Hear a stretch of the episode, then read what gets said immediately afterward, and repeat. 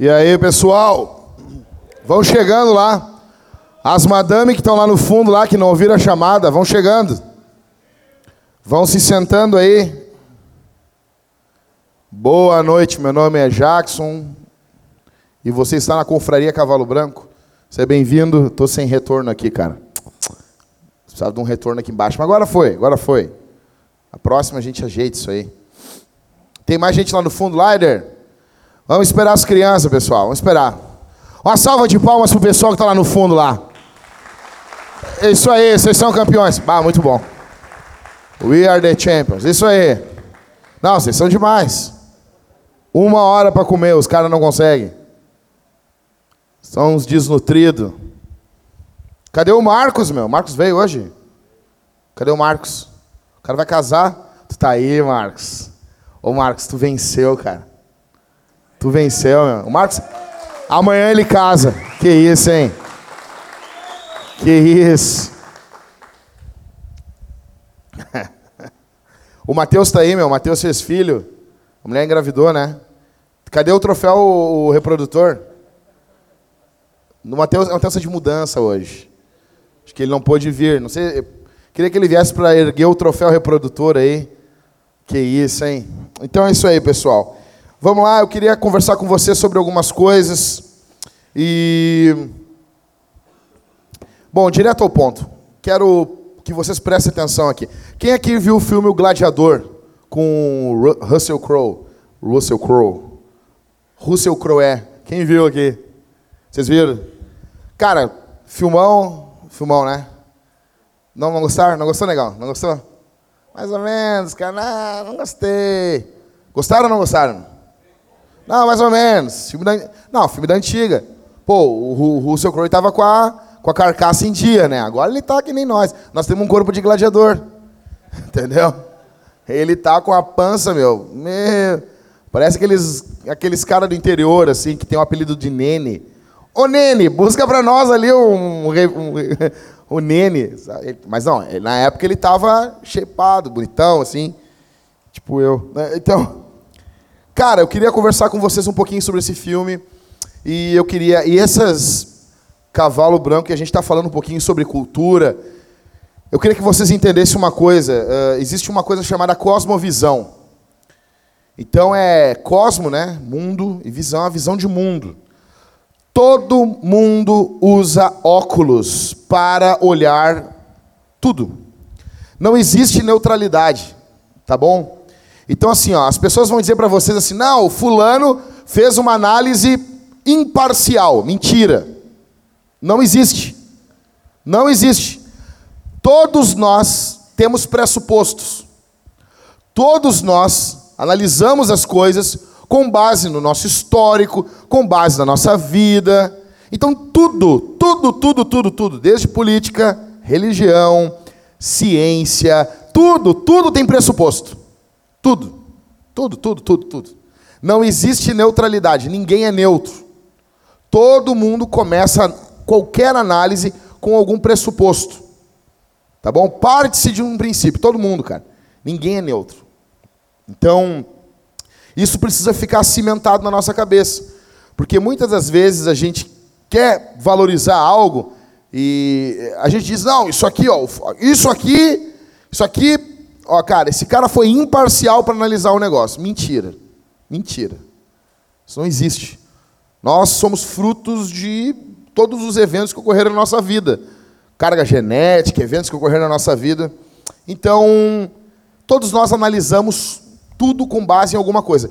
E a minha proposta para vocês, já que todos você vai analisar a vida com base em alguma coisa, eu queria que você analisasse ela, tudo que você vê com as lentes do evangelho. Ah, mas tu tá, tu tá botando as lentes do evangelho. Quando a pessoa diz assim para mim, não, mas aí, ah, mas isso aí, isso aí é, aí tu tá usando um pressuposto religioso. Aí tu diz assim, sim, tô. E aí, qual o problema? Então, meu, meu pedido para você é que você usasse as lentes do evangelho. E eu faço isso com tudo, com tudo.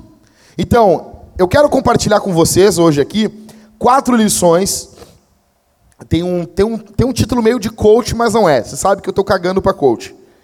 Mas assim, é, eu, eu, acho que vai, vai ser interessante para nós. Quatro lições poderosas de masculinidade que eu vi no Gladiador. Tá? Então, eu, eu não sei quantos Oscars esse filme ganhou, eu devia ter pesquisado isso antes. Mas o, o personagem principal, eu acho fera demais o nome do cara. É Maximus. Imagina isso, cara. Qual, o do, qual é o teu nome, cara? Maximus. Que isso, velho?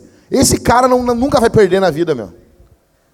Nunca, não tem como um cara desse perder. Imagina, nasceu a criança, Maximus. Não tem nem como falar isso com voz sem impostar, entendeu? Olha, e olha só, Maximus décimos meridius. Que isso? Latim, né, meu? Sabe como é que fala latim? Tu bota um us no final de todas as palavras e vira latim. Né? Jaxus. Cavalos. Interessante que o latim, quando é plural, termina em A, né? Então tu vai lá, curriculum, é vem do latim, né? Aí qual é o plural? Currícula. Quem é que diz, né? Me vê, me vê duas currícula. Ridículo, né? Mas é o latim, é bacana. Sempre quando alguém fala em latim, parece que o cara está endemoniado, né? Nunca notaram isso? O cara ora em latim. Pega a oração, uma, uma oração de exorcismo. Espíritos imundos, exorcizamos. -te. O cara, que isso? Está com um satanás no corpo. Mas então, cara, o nome do cara é Maximus Décimos Meridius. E tem quatro lições que eu queria repartir com vocês, cara. Tem uma foto dele aí, cara, no filme aí. Que isso, rapaz, até louco. Cara, deixa eu explicar. Cara, deixa eu lembrar uma coisa para vocês. Nós estamos pela primeira vez aqui na Cavalo Branco com uma mulher no recinto. Eu vou pedir que vocês imitem os seres humanos. Tem a Jéssica, ela é repórter da Zero Hora. E tem um brother dela também. Como é que é o teu nome, meu? Marco. Que isso, cara? No, no, Marco Aurélio, é o nome do, do, do imperador de, do filme aí. Marco Aurélio. Que isso, hein? Marco Aurélio está fazendo as fotos aí. Cara, então assim, ó, a espada que o cara. Então imitem os seres humanos. Vamos fazer de conta que a gente é normal. A espada que o cara está usando ali, é, o nome dessa espada é, é, essa aqui, tá? É a Gládio. É da, o, da onde veio o termo gladiador, veio da espada. Então, como é que os caras criam, meu? A ideia dessa espada era que. Essa aqui só não tem fio, mas é uma Gládio. Aí, é, mas assim, dá para dar umas estocadas. Uh, ela. A ideia é a seguinte: no período antigo, no, assim, antes do Império Romano, tinha o Império Persa, tinha outros impérios que governavam. Os soldados usavam uma espada muito grande e era empunhadura, empunhadura dupla, tá? Então o, o Império Romano chega, eles diminuem o peso e o tamanho da espada, com a ideia dela ser mais ágil.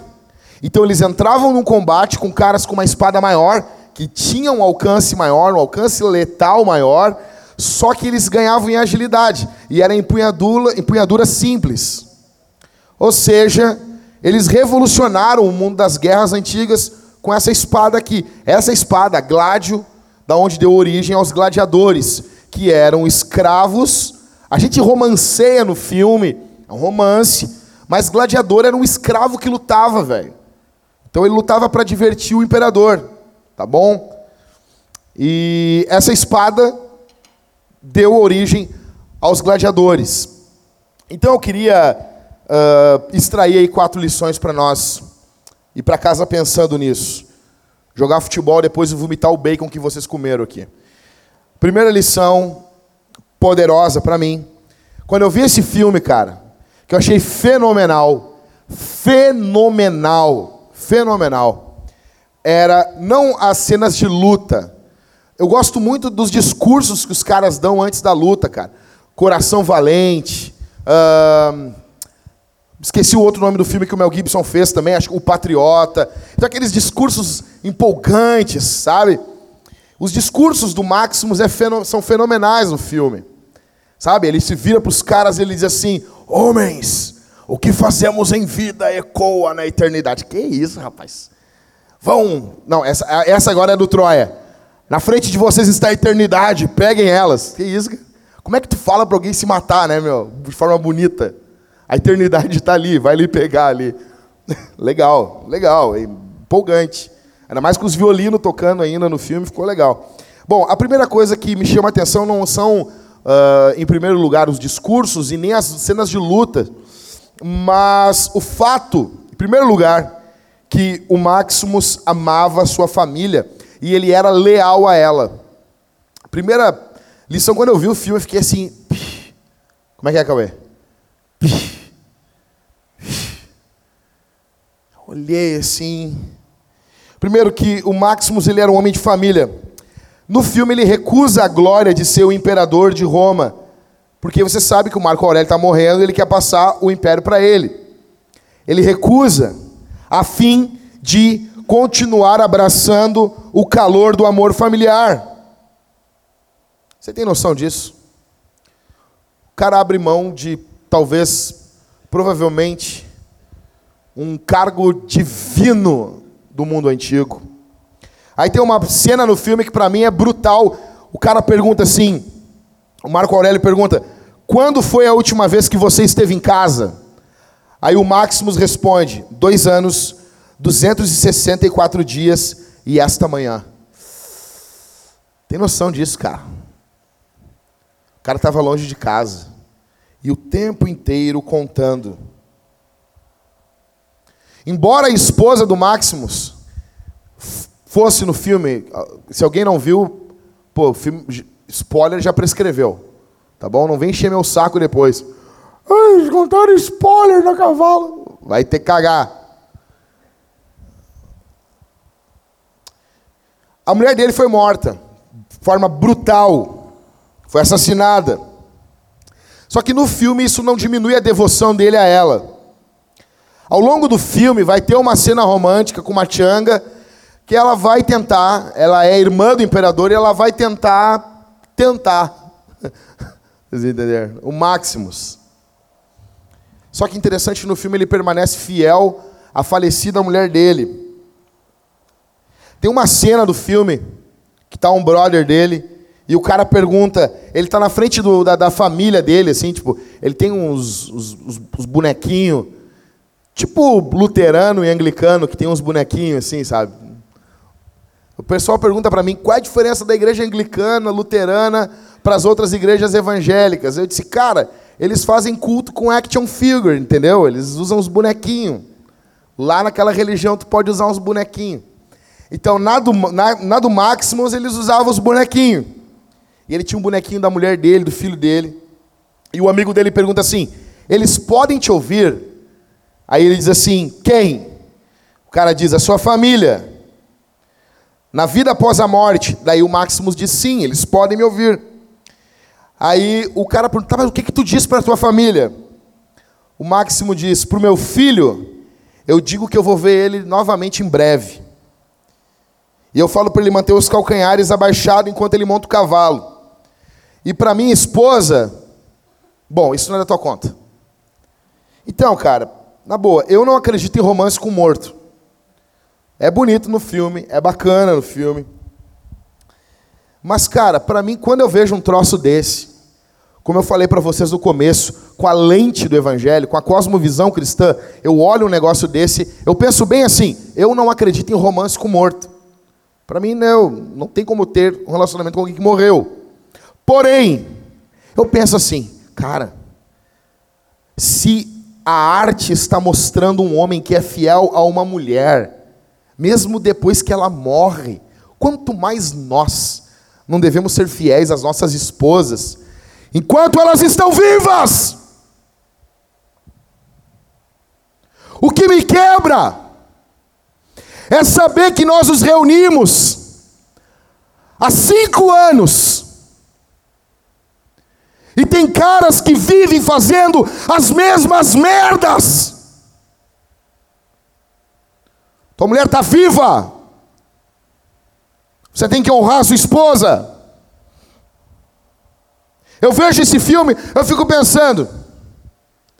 Esse cara, velho, nunca teve uma Bíblia ensinando ele a ser fiel à mulher dele. E o cara, e, ah, mas ele, mas esse filme, ele não é realidade. Ah, é bonitão. É verdade que não é realidade? Mas, mas, cara, se esse personagem está sendo ilustrado na tela de cinema, Alguém escreveu essa história e entendeu que isso era belo. Ser fiel a uma mulher é algo belo. Não adianta você ter ser coragem de empunhar uma espada, entrar num, num local perigoso, ser um berés, um, me desculpa o termo, mas eu tenho que dizer o, o que o pessoal chama aí fora, o fodão. Se você não honra a tua mulher, tua mulher está viva. Como que eu honro a minha mulher? Eu já falei isso para vocês um milhão de vezes. Em primeiro lugar, tu honra a tua mulher na tua mente. Honra tua mulher com os teus olhos. Honra tua mulher como que tu pensa. Tu honra tua mulher num setor da tua vida que ela nem está junto, que é dentro da tua cabeça. Começa dentro da tua cabeça. Jó dizia: Eu não vou colocar os meus olhos sobre uma virgem. A gente está indo para o final do ano. É, alegria, festa. E alguns aqui continuam os bostas. Morra para você e viva para sua esposa. Se doe, protege, não abuse, sirva. Eu não quero mais falar sobre pornografia, mas infelizmente, constantemente, vem os abobados da punheta falar comigo. Ai, pastor, eu estou de novo envolvido com pornografia. Um merda! Aí eu vejo as mulheres quebradas, elas chamam, falam, abre o peito, pastor, de novo meu marido está envolvido com pornografia. Até quando, velho? Até quando tu vai continuar sendo Playmobil com a mãozinha ponta pronta? Até quando? Aí eu estava conversando, eu não vou dizer o nome, mas uns irmãos muito amáveis, muito amáveis. E um dos pastores aqui está fazendo um curso de aconselhamento numa igreja muito boa. Primeiro, é uma igreja muito boa. Eu não estou falando mal deles. É uma igreja que eu congregaria com eles. Aí, Catito, eles estão fazendo uma, uma simulação assim. Como que tu lida quando um homem tem problema com pornografia, a mulher vem chorando, quebrada, o meu marido está. Com... Como é que tu lida? Aí todos os conselheiros falaram assim: Oi, tudo bom, amado? Tu tá bem? Existe uma área da tua vida que tu tá tendo uma deficiência? O cara já sabendo. E daí perguntaram para todo mundo, todo mundo, ah, eu chegaria assim. Eu perguntaria com jeito. Aí perguntaram para um dos pastores nossos aqui. E aí, meu, como é que é lá na Vintage? Aí um dos pastores disse: Olha, cara, eu vou falar, vocês vão ficar meio apavorados. Aí. Aí não, não, pode falar aí, pastor. Aí o nosso, um dos nossos pastores levantou. Eu ia dizer assim: Ô oh, merda! Por que tu tá envolvido com essa bosta de novo, merda? Eu não estou falando na primeira vez. O cara chegou a primeira vez, pediu ajuda, a gente abraça, ajuda. Segunda. Ah, mas eu estou falando, eu estou falando de 10, 15 vezes. Eu estou falando assim, tipo, cara, eu já falei para vocês, meu. Faz sexo, cara, Deus te deu uma mulher, velho. Não, não, não eu não acredito, cara. Eu não acredito. Eu, eu, essa, essa, essa explicação para mim. Olha só, tu tem um seio para poder tocar na tua esposa. Se tu amar ela, cuidar, proteger, tem um seio, velho. Um seio. Aqui no Rio Grande do Sul, mais chamado de teta. Que tu fala lá para cima do, do resto do Brasil, eles ficam mais ofendidos. Teta. Tua esposa tem uma vagina. Tua esposa tem nádegas tem cabelo, tem boca, tem o corpo todo ali. Aí tu prefere tocar no teu tico.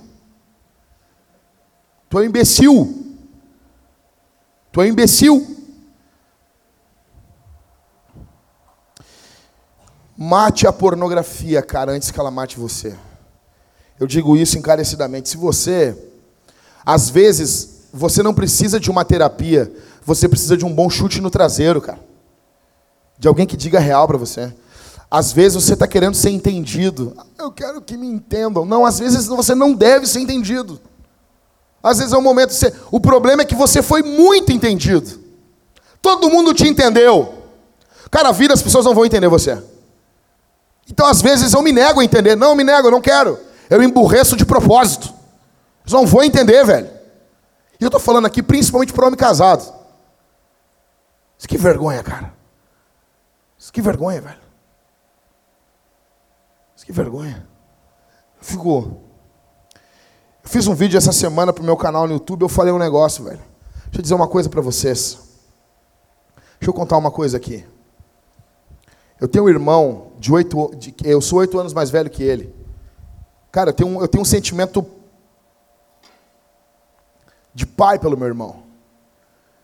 Meu irmão, cara, ele está nesse momento numa clínica aqui em Porto Alegre, internado, porque meu irmão surtou. Porque nós viemos de um lar onde nós vimos um homem abusar de uma mulher. Eu cresci vendo minha mãe apanhando. E na época eu era criança. Você não tem, você não tem noção do que é isso, cara. Alguns aqui não fazem ideia do que é isso. Olhar, minha mãe tem um metro e meio. Meu padrasto tinha mais de um metro e oitenta. Um lixo. Eu me lembro até hoje o estouro. Se eu fechar os olhos, eu me lembro do chute que ele deu na canela da minha mãe uma vez. E o olhar dela chorando, porque eu estava chorando, ela queria me acalmar ela fingia que aquilo não doía. E isso não sai da minha cabeça.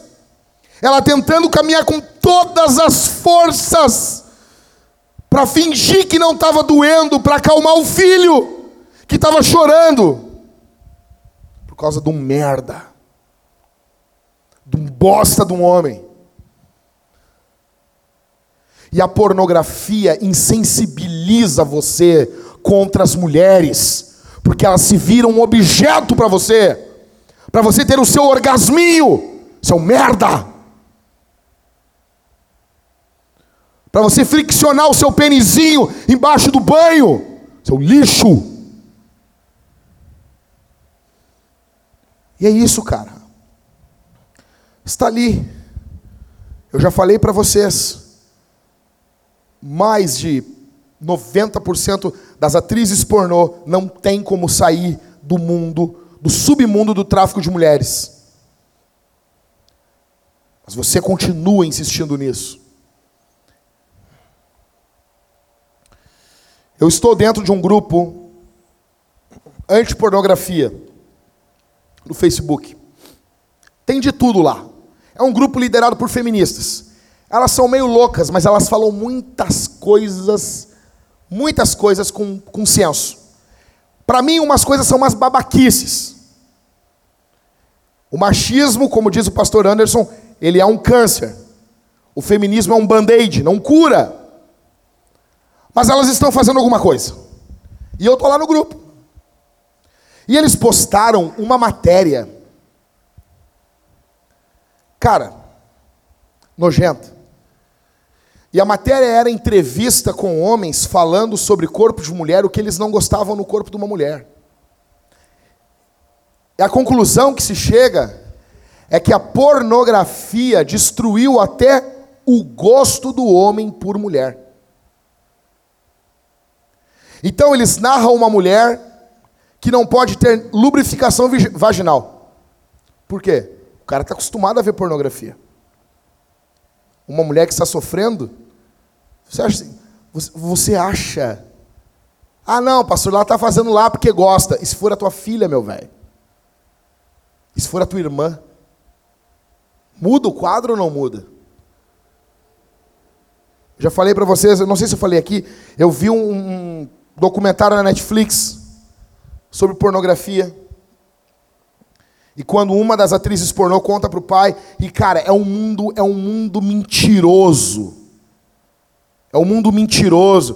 Por isso que o Terry Crews, o vocalista da, do, do, Metallica, estão unidos com mais monte, um monte de gente famosa fazendo campanha contra a pornografia.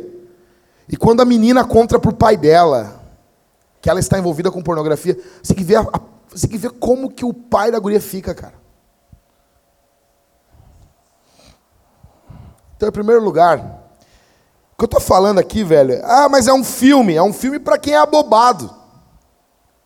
Você está vendo o filme, está sentado assim, tu tem que ver um filme como um missionário. Eu estou analisando a cultura, eu estou vendo o filme e disse, cara, esse cara ama a mulher dele. Esse cara ama a mulher dele, meu. Ele ama a mulher dele. Sabe? Segundo lugar. Segunda coisa que fica claro para mim no filme é que ele não só amava a mulher dele, ele amava o país dele.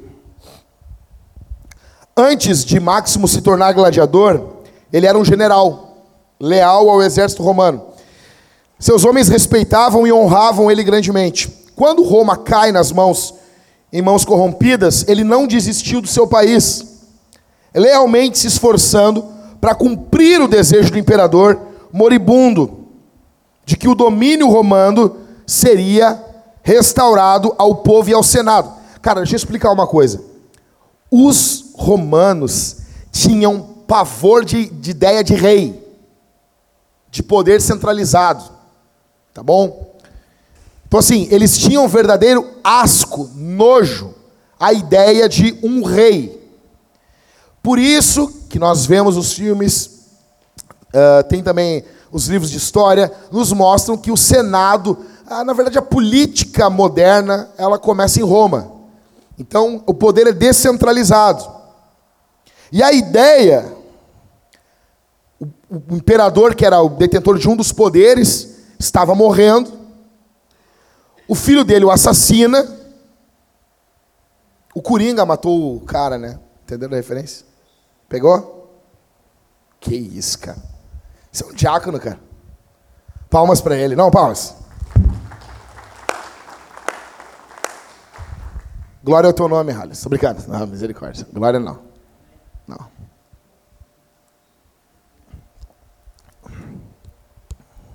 Então, cara, aí tu pensa assim, ah, tranquilo, né? Ele vai se revoltar agora. E não, cara, ele continuou leal ao país dele, velho. Deixa eu dizer uma coisa. É uma bosta hoje que tudo vira política. É um saco isso. Mas uh, o Brasil vive hoje um período de uma encruzilhada, cara. Mas antes de olhar uh, a, a política, olha comigo uma coisa anterior a isso. Nós somos o país com o maior número de homicídios do mundo. Cara, ontem aqui, vocês, ali na, na Cristóvão Colombo, né? Ficaram sabendo? O guri, o guri de 18 anos. Matou o colega dentro da, da do Zafari com uma faca. Vocês chegou a ver, Catito? Cara, a vida perdeu o valor. A vida não tem valor nenhum. Maior número de homicídios. E deixa eu dizer uma coisa. A gente não gosta de falar isso, mas nós temos que dizer o nosso povo é um povo muito invejoso. Se você estudar a, a, razão dos homicídios, na Bíblia, por exemplo, o primeiro homicídio da Bíblia ele se dá por inveja. Caim mata Abel. Uma das razões dos homicídios é a inveja, é o querer tomar o que é do outro. Uma das razões. Nós somos um povo invejoso. Tem noção disso? Nós somos um povo. Ah, pastor, eu não sou. Não, tudo tá bom, só tu que não. Solzinho floquinho de neve. Nós somos. Nós somos um povo com provavelmente o maior número de corrupção no mundo. A corrupção começa desde do, do STF, Planalto, os deputados, os senadores vêm vindo em escala, vereadores nos municípios, prefeito, vem tudo, cara, em tudo, em tudo, até chegar em nós. Até chegar em nós. Eu estava uma vez, inverno, eu amo sorvete. Por isso que eu estou desse tamanho. Eu estava, cara, invernão, invernão, e eu amo tomar sorvete no inverno porque não tem fila. Entendeu? Só eu, só eu sou o único gordo da fila. E eu tô, cheguei lá, quando eu cheguei para comprar o sorvete, aí a guria tá me servindo o sorvete, eu ah, lembrei assim. Tirei minha cartela, minha cartela do Mac para dar uma Mac carimbada para eu tomar meu Mac sorvete. Aí eu dei a cartela, faltava mais uma carimbada, depois daquela carimbada que ela ia dar, e eu ia ganhar um sorvete. Aí eu larguei para ela ali, ela carimbou, faltava uma carimbada ainda. Aí ela olhou para mim assim, falou baixinho, eu. O que, que foi? Olhei para os lados assim. Aí ela, se tu quiser, eu dou mais uma carimbada para ti. Eu olhei para ela assim. Aí eu falei minha, minha frase clássica: Mas por quê? Mas por quê? Ó, oh, dona, eu sou casado. Aí ela, não, não tem problema, só tu pega em outro. Aí eu olhei assim e disse, não, não, obrigado, obrigado. Ela fez assim, deve ter pensado, isso é louco, tomar sorvete no inverno, não quer mais um, é louco. Mas eu pensei, cara, como a corrupção está ligada em nós. Eu não estava oferecendo nada para aquela mulher, eu estava olhando ela com os meus olhos vesgos, olhando ela.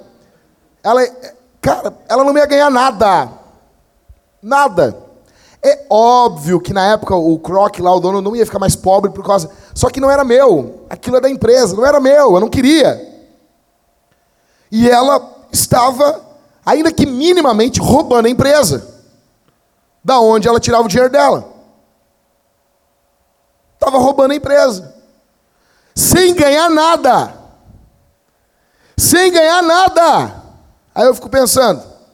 Aí tu chega, ah, tu é deputado, chega lá, os caras, não, seguinte, passa essa lei aqui e ó, vai cair, vai cair quinhentão na tua conta.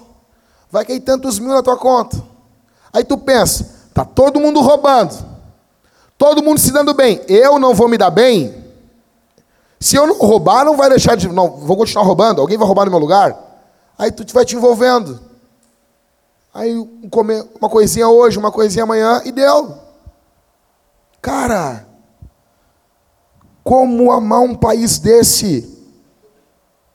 Como amar uma cidade como Porto Alegre, aonde tu não consegue sair na rua com telefone, uma bosta de um telefone, cara. Tem que estar tá te cuidando, velho. Como?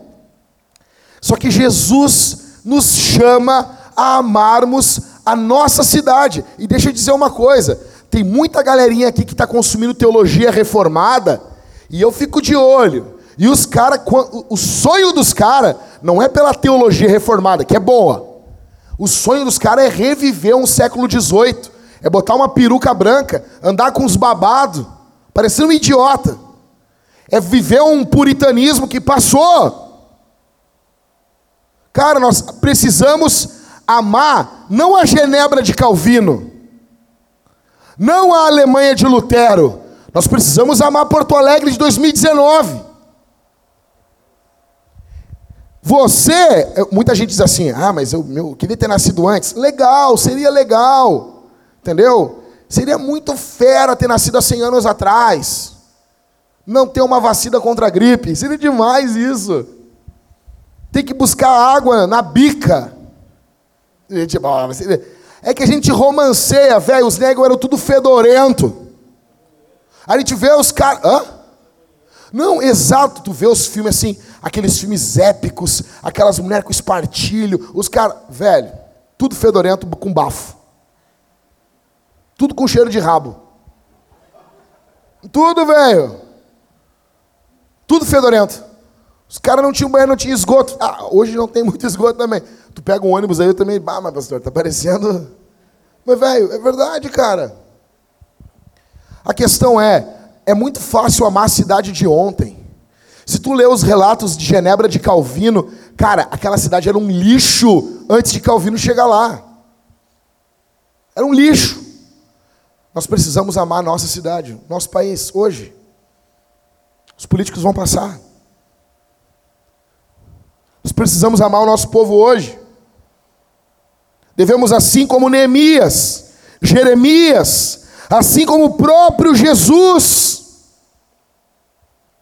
olhar para o nosso povo, cara.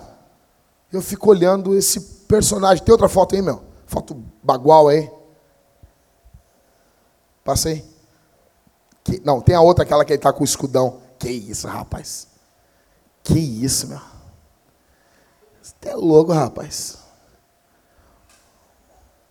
Nossa. Isso. Tu olha Jesus intercedendo por Jerusalém, chorando por Jerusalém. Tu olha para Neemias, Neemias trabalhando que nem um louco. Sabe? Eu fico vendo, ah, pastor, mas soltaram o Lula hoje. Cara, na boa. Eu respeito quem quer ir morar fora do Brasil, beleza. Eu não tenho nada contra. Mas alguém tem que ficar, velho. Alguém tem que ficar. Eu falei para vocês, cara, Deus me ajude, mas eu finquei a minha bandeira no quintal de Porto Alegre e eu não vou sair daqui. Eu não vou sair daqui. Eu sou o cara que eu perturbo os prefeitos no Twitter. Quando era o Fortunati, se tu entrasse no meu Twitter, tava eu. Cara. Cara. Palmas pro Elvis. Olha a roupa que o Elvis veio. Esse cara é corajoso. Olha aí, olha aí, Catito. Olha aí, Catito. Não, fica de pé, Elvis, por favor. Mas tu não tem vergonha? Cara, sério, tu é um cara fiel. Tu é um cara fiel, meu. Imagina, meu, Jesus precisa de uns discípulos assim. Você imagina? Tá louco, meu? Que isso, hein? Que droga. Mas assim, tô brincando. Tô brincando. Não tô, não. Então, assim, cara, o que, que eu tava falando?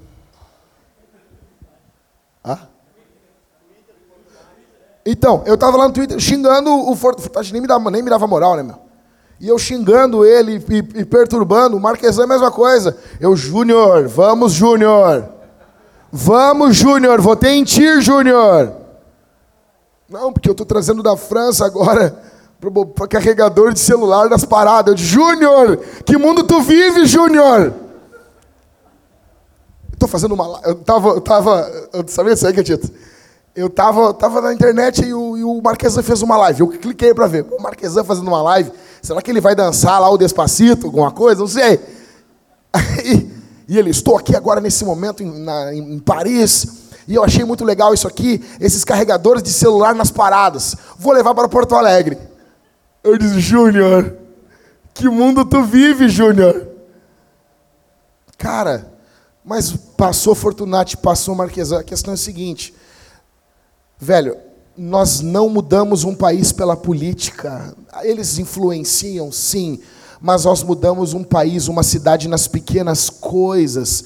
A igreja no começo do Império Romano, eles não tinham nenhum, nenhum representante.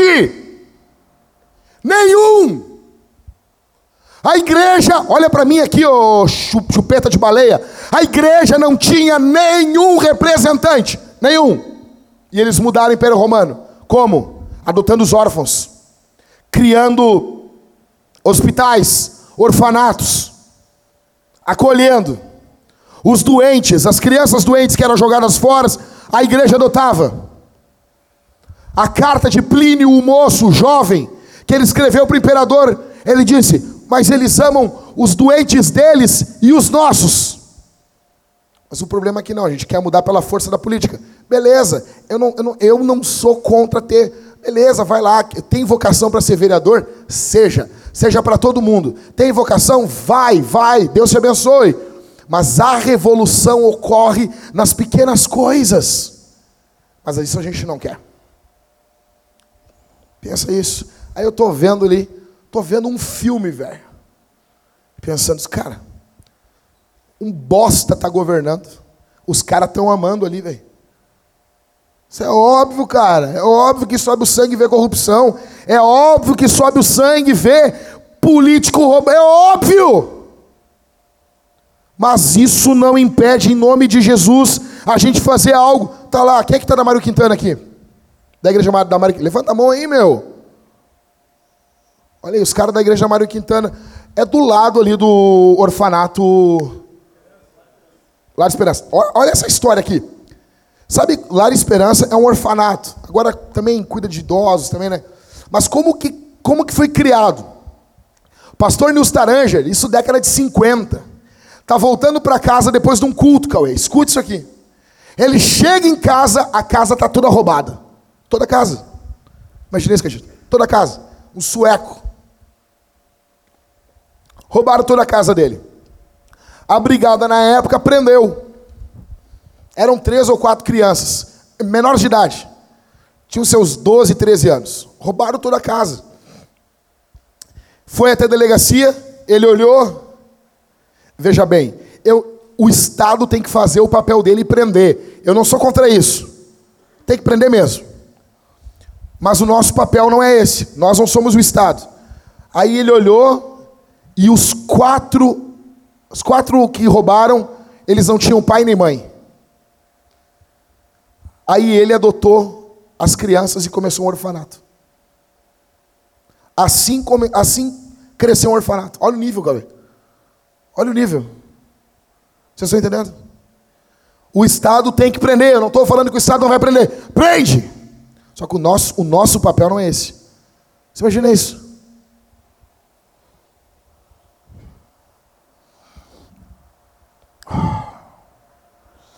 E terceiro, terceira marca, terceira lição que eu tirei desse filme. O Maximus tinha um time honrado. O Maximus, o gladiador, tinha um time honrado. Cara, tu vê as cenas de luta do filme, são brutais. São animais. O cara lutava, o cara discursava, o cara era. Ele usava estratégia, ele usava força bruta. Tem uma cena, cara, que eles vão ser. Vai um, um mensageiro o filme já começa com um cara vindo andando de cavalo sem a cabeça. Você se lembra dessa cena? Ninguém lembra disso aqui, né, meu? Tu lembra, Lucas? Mentira, Lucas. Tu falou isso só para não me sentir mal. Aham, uhum, isso aí, isso aí. Ah, só para ver se tu está atento. Aí o cara vem vindo do nosso, o mensageiro voltou. O louco sem cabeça, assim, parecendo um boneco de Olinda, vindo assim. E os negros vêm e jogam a cabeça do cara. Imagina isso, meu. Imagina o exército olhando um troço desse. Impacto que não dá isso aí. Aí o Máximo se vira para os caras e ele diz a seguinte frase. Ele faz um discurso, ele diz assim: Olha, daqui a 15 dias eu tenho a minha colheita, eu vou estar na minha casa colhendo, uh, vou estar com a minha mulher, vocês também. Se um de vocês olhar para o lado e ver que vocês estão cavalgando em um lugar muito branco, muito bonito, saibam que vocês morreram. Achei fenomenal isso aí. Achei muito bom. Tipo, tu cavalgando na tela do Windows, tá ligado? Cavalgando no Teletubb, assim. Mas esse solzinho aí morreu. Se um dia tu tiver no Windows, tu sabe, morri. Entendeu? Nem para todos, né? Nem para todos. Uns vão estar no Windows Vista. Mas é o Windows. Aí o louco diz a seguinte frase: Ao meu sinal, mostrem a eles o inferno. Eita, rapaz. É louco, esse cara não é fraco, não. Então, mas assim, o que me chama a atenção, velho, não é ele, é o time, cara. Tu vai vendo o resto do filme, cara, ele é um imã para atrair homens honrados. Eu acho isso fenomenal. O cumprimento deles, do, entre os homens, qual é? Força e honra. Fenomenal isso. Desejando um ao outro. Ele chama os soldados de irmãos. Sabe de onde vem o termo irmão? Irmão quer dizer meu igual. Cara, nós precisamos de um exército. E aqueles que lutam aos nossos lados, lutam ao nosso lado, são nossos irmãos. Você não ganha batalha nenhuma sozinho. Nós precisamos andar um ao lado do outro, abrir o peito, pedir ajuda. A força de um homem, cara, escute isso aqui. Teve um grande debate essa semana, uma celeuma por causa de ministério com homens. E os caras acham que a gente está reunido aqui para beber cerveja e comer bacon e rosnar e ver quem é que gospe mais longe. Não, cara.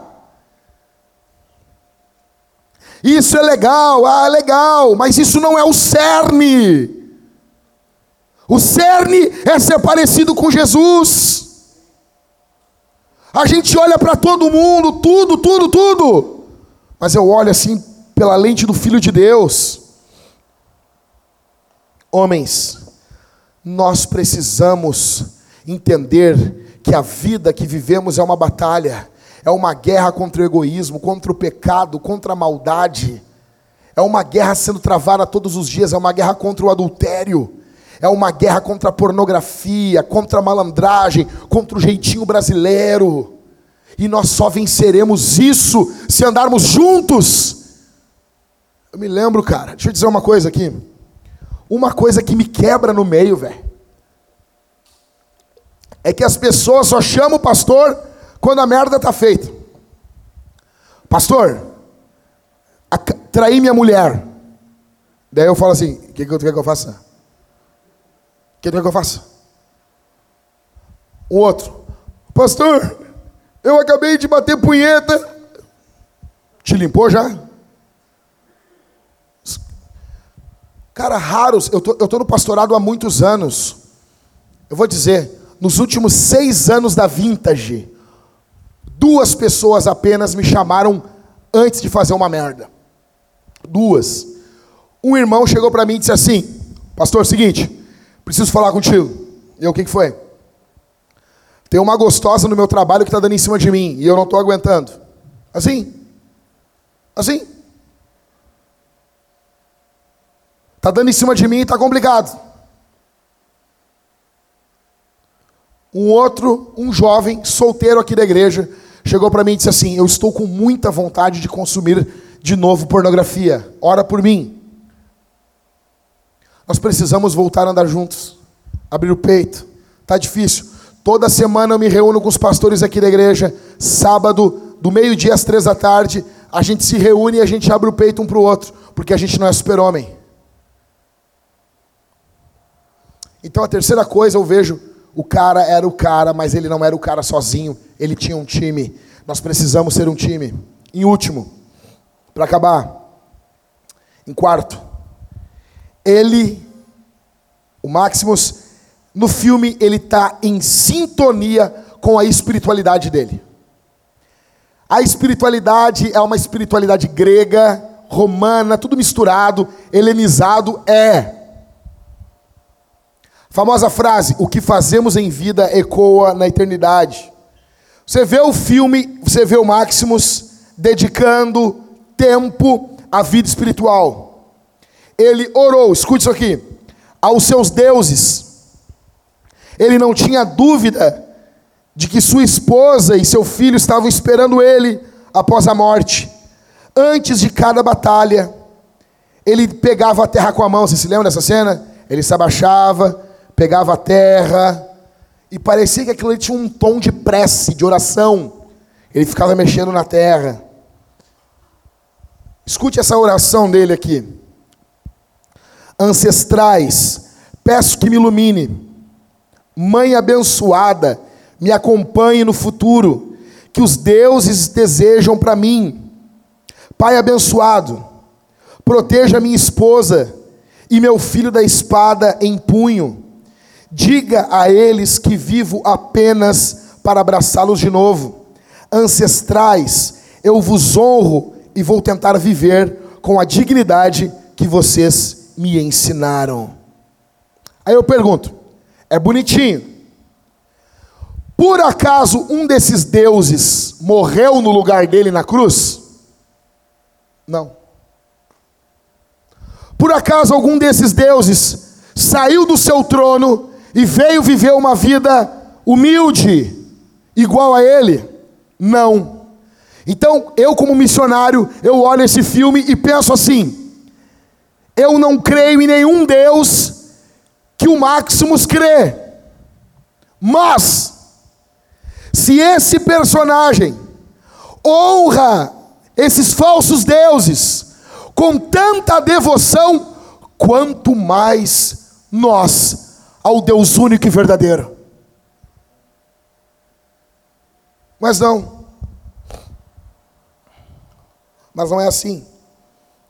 Eu pergunto, para encerrar, como que tem que ser a nossa devoção?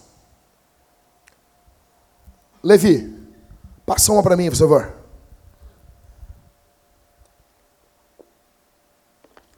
A imagem antes. Aí. Quem se lembra disso? Quem se lembra disso? Na nossa conferência, Nós fizemos as bolas. Botamos duas pedras simbolizando dois bagos. Devolvemos as bolas de todos os homens aqui. E tinha um juramento ali, nesse saco, simbolizando o teu saco. Está escrito, talvez você não consiga ler. Passa o outro ali, Levi. Por favor. O que está escrito aí? Minha igreja será servida por mim. Minha esposa será amada por mim. Minha esposa será servida por mim. Minha família será guiada por mim. Minha esposa estará sempre em minhas orações. A Bíblia será aberta em nosso lar por mim. E meus netos adorarão o mesmo Deus que eu, pois meus filhos adorarão o mesmo Deus que eu. Eu pergunto para você, para encerrar: o que aconteceu com esse juramento? O que aconteceu? Vocês estão de palhaçada? Nós invocamos Deus como testemunha. Aí eu fico sabendo que tem nego aqui que não terminou a leitura bíblica anual. Vocês estão de palhaçada. Vocês estão de palhaçada. Ah, não é fácil. Deixa eu dizer uma coisa. Nós tivemos um bebê esse ano, meu velho. Minha esposa teve depressão pós-parto. Alguns irmãos cuidaram da gente. Olha, sem eles nós não teríamos vivido. Mas era meu papel como sacerdote, como pastor da minha casa. Porque antes de ser pastor de uma igreja, eu sou pastor da minha casa. Eu preciso cuidar da alma da minha mulher.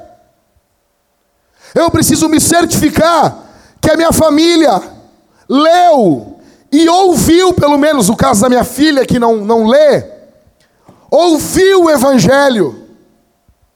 Porque eu quero, quando a minha filha estiver no meu enterro, escute isso aqui. Eu quero que a minha filha se levante e diga: O meu papai me botava no colo, abria a Bíblia e havia lágrimas nos seus olhos. Ele queria o meu bem. Mas aí você vê um filme desse, o cara orando para os bonequinhos, falando da família dos ancestrais, e você não dá mínima. Peraí, se ele consegue ter essa devoção, quanto mais eu. Mas não é o que a gente vê. Você consegue vir na igreja, você não ora, você consegue fechar os olhos, mas você não ora. Você abre a boca, mas não canta, porque o teu coração não está mais nisso. Você não é homem se você não tem a Bíblia como centro da tua vida, rapaz. Que se dane quanto que você coloca no supino. Seu lixo ou Cristo é o centro da nossa vida. E isso impacta tudo em nossa vida, tudo, tudo, tudo, tudo.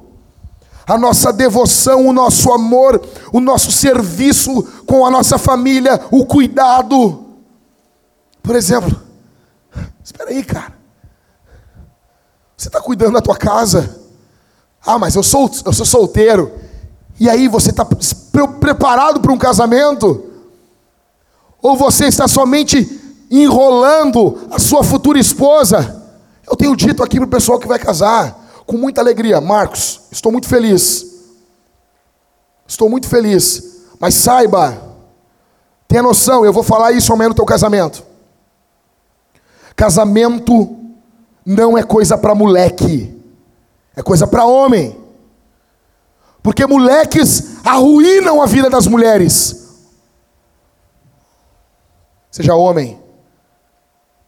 Seja homem. Seja homem. Seja homem. Você vê um filme desse, você tem que pensar assim, e eu? E eu? E eu? O cara é devoto a uma mulher morta. Eu não vou ser devotado à minha mulher viva. Você tem noção disso? Com todo respeito, cara. Deixa eu dizer uma coisa para vocês aqui. Meu tempo já acabou. Estou encerrando já. Deixa eu dizer uma coisa para vocês. Ontem eu recebi uma mensagem e o teor era um pastor pedindo ajuda, porque ele estava dando aconselhamento a um casal e sempre tem alguém que reclama do corpo do outro. Muito comum. Você se casou, a mulher tinha o corpo em cima, tudo direitinho, era nova. Ela doou o corpo dela para você. Escute isso aqui.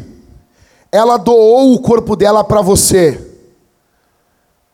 Ela doou os seios dela para dar vida aos teus filhos. Se ela fez uma. Qual é o nome do, do parto? Aquele que. Se ela fez uma cesárea, ela deve ter uma cicatriz. Você tem que honrar essa cicatriz. Você tem que beijar a cicatriz dela de joelhos. E como disse, um, eu estava lendo um livro sobre Cântico dos Cânticos. O homem beijou a cicatriz da mulher e disse assim: Meu amor, não tenha vergonha. Isso aqui não é uma cicatriz, isso aqui é um distintivo de honra. Seja homem. Acabou, cara. Eu não posso mais ficar falando sempre as mesmas coisas. Eu não aguento mais. Eu não aguento mais. Ah, o problema é isso. Ah, o problema fulaninho engordou. Faz uma dieta, vai para academia, faz uma coisa, mas se ela não emagrecer, cara, é tua mulher, ama do mesmo jeito, cara.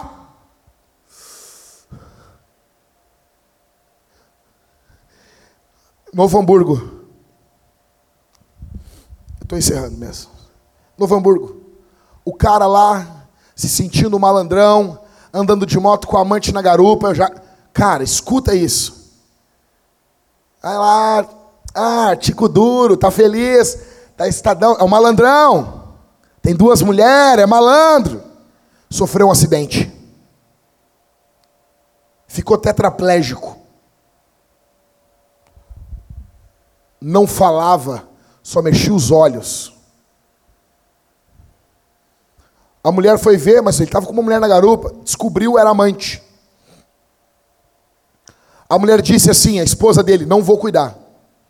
Chegou para a amante, a amante não, não aconteceu nada com a amante. Disse para a amante, pode ficar contigo, tu fica com o dinheiro dele, fica com a pensão para ti e tu cuida dele. E a amante de olho no dinheiro, eu fico, eu cuido dele ele aluga uma casa de uma conhecida minha. A mulher dele leva os amantes e ela transa com os caras na frente dele. E tem vezes que ele só chora. Tem noção do que é isso? Você tem noção do que é isso? Isso é um inferno. Mas na hora de trair a mulher, malandrão, dando bandinha de moto, escuta o que eu estou te dizendo, cara. Deus está dando para alguém aqui um livramento. Honre tua esposa. Quando você chegar em casa, você vai pedir perdão para tua mulher. Ah, pastor, não fiz nada, mas está quase fazendo. Se você não consegue administrar, saia desse trabalho. Abandone isso, mas não quebre aliança com a mulher da tua mocidade. A mulher que gastou a vida por você. Não me o desgosto de te receber e saber das suas falcatruagens. Mata isso hoje. Mata esse pecado hoje. Não é amanhã, é hoje. Vamos orar? Sentado mesmo. Jesus perdoa, Ele dá graça, Ele levanta, Ele cura. Confesse o seu pecado, peça ajuda. Não tente ser o super-homem da sua vida. A gente não consegue sozinho. Abra o peito. Vamos orar. Eu quero o teu bem. Eu quero o teu bem. Eu quero que quando você olhar sua esposa dormindo na sua cama, você você esteja tranquilo porque você não traiu ela. Eu quero o teu bem, cara. Eu quero que os teus filhos te admirem. Eu quero que os seus netos vão na sua casa no Natal tomar sorvete escondido junto com o vovô e com a vovó. É isso que eu sonho para você. É isso que eu quero para você. Não que você seja vencido por uma paixão consumidora, rápida, que não vai agregar em nada a tua vida, mas vai destruir toda a tua família e todo o legado que Deus está construindo. Em nome de Jesus, vence isso. Senhor, aqui estão os homens que o Senhor tem chamado nesses últimos dias para serem homens em primeiro lugar dentro das suas casas. Deus, o pecado em, nos rodeia de tal forma. O diabo, a carne, o mundo rodeiam esses homens e nós que estamos aqui. Mas o Senhor é poderoso, muito mais poderoso do que toda a hoste infernal do diabo. Perdoa, levanta, restaura, Senhor. Eu sou um pregador falho, limitado. O meu vocabulário é limitado, mas o teu não é, Senhor. Toca o coração de cada homem que está aqui. Em nome de Jesus. Em nome de Jesus. Estende tua mão, graciosa, poderosa. Dá-nos uma casca dura para aguentar as lutas do dia a dia, mas dá-nos um interior macio, com o qual nós convivemos com nossas famílias e com os necessitados desse mundo. Dá-nos amor pelas nossas esposas, filhos, família. Dá-nos amor por essa cidade. Em nome de Jesus. Em nome de Jesus. Dá-nos amor. Dá-nos condições de andarmos uns com os outros. E dá-nos uma espiritualidade baseada na Escritura. Em nome de Jesus. Para a glória de Deus Pai. Amém e amém.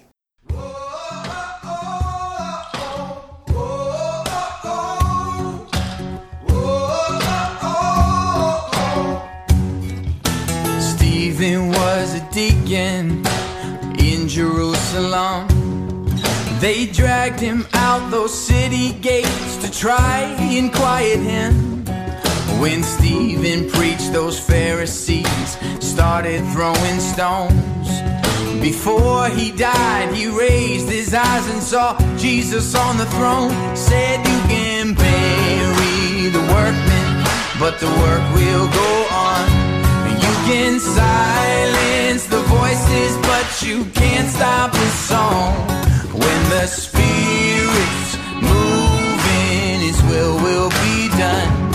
You can bury the workmen, but the work will go on.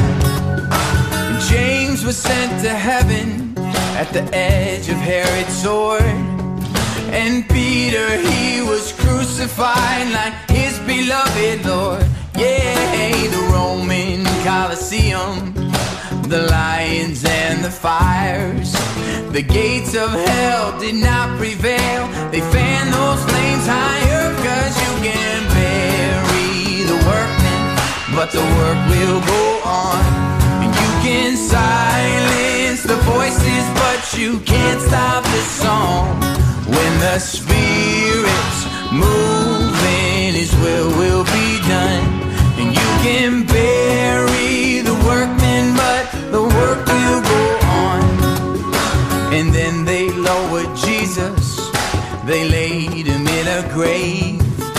They thought that it was over, that his name would fade away. But Jesus wasn't listening, no. He rose to life again. Cause God is not persuaded by the arrogance of man. So you can bury the workmen, but the work will go on. In silence the voices, but you can't stop the song. When the spirit's moving, His will will be done. And you can bury the workmen, but the work